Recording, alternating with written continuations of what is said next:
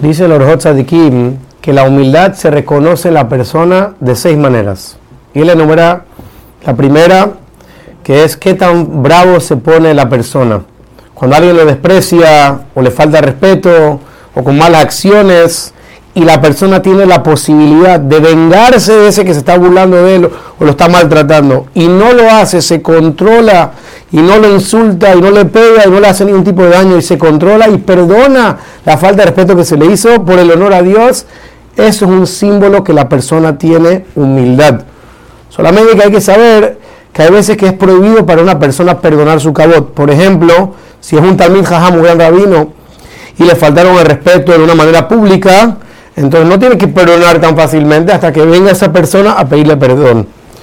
La segunda es cuando una persona le llega algún tipo de pérdida grande, o Barminam una tragedia donde la persona pierde a sus hijos, Barminam, y la persona en vez de molestarse o dudar de lo que Hashem está haciendo, la persona matzdik etadin, dice Hashem es justo y correcto, esa persona lo recibe con amor, todo lo que Hashem hace es para bien, esa persona es como Harón a Cohen, que cuando fallecieron sus hijos, dice la Torah, Vaidom a Aarón, y Aarón estuvo en silencio no dijo nada. Es un símbolo que la persona es humilde y recibe todo lo que Hashem manda para bien. La tercera señal es cuando las personas lo empiezan a alabar a la persona por su sabiduría o por sus buenas acciones, que la persona no se alegre en su corazón, sino que al contrario piensa, mis buenas acciones son poquitas en comparación a lo que debería estar haciendo.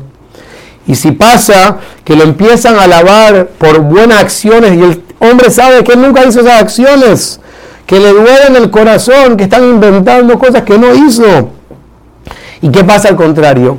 ¿Qué pasa si empiezan a hablar mal de la persona? Dice el Orjot si es verdad que esas acciones que la persona están hablando de él son verdaderas, que no trate de que no trate de ir en contra de esas palabras sino que al contrario la persona admita, así como encontramos con Yehudá y Tamar, que cuando Tamar dijo, yo estoy embarazada de ti, Yehudá de una vez supo reconocer, Tzadekah, Mimeni, ella tiene la razón, ella está embarazada de mí, supo aceptar su error, por así decirlo, y no hacer un esfuerzo en contradecir a estas personas. Y mucho más que hay que tener cuidado de no odiar a esa persona que publicó esas cosas. ¿Por qué? Porque probablemente Hashem le está mandando un pequeño sufrimiento a la persona para que se doblegue y se dé cuenta que está haciendo algo malo y de esa manera retorne a Hashem. Pero lo más interesante, dice el Orjot Tzadikim, es, ¿y qué pasa si esa persona que está hablando mal de ti en realidad está diciendo mentiras? Dice el Orjot Tzadikim algo grandioso. No lo avergüences y no te pongas bravo con él, porque hay un macé famoso, un episodio famoso sobre un sabio que alguien habló mal de él. Y cuando esta persona se enteró que hablaron mal de él, le mandó un regalo a la casa y le dijo lo siguiente, tú me mandaste un regalo a mí y yo te voy a estoy mandando un regalo de regreso. Porque cuando la persona después de 120 años llega delante del juicio de Dios y allí empieza a juzgar, muchas personas le va a suceder que le van a enseñar muchas acciones que nunca hizo. Y la persona va a preguntar, pero yo nunca hice eso. ¿Y qué van a decir? Esa persona que habló la shonara de ti, habló mal de ti, todas sus buenas acciones se te pasaron a ti.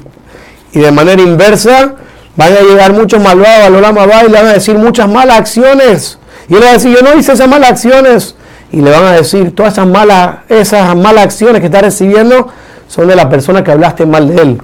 Así que al contrario, si alguien dice mentiras de uno, al contrario, la persona tiene que saber que va a salir beneficiado. Así que no hay nada que perder si la persona es humilde y no pelea con esa persona.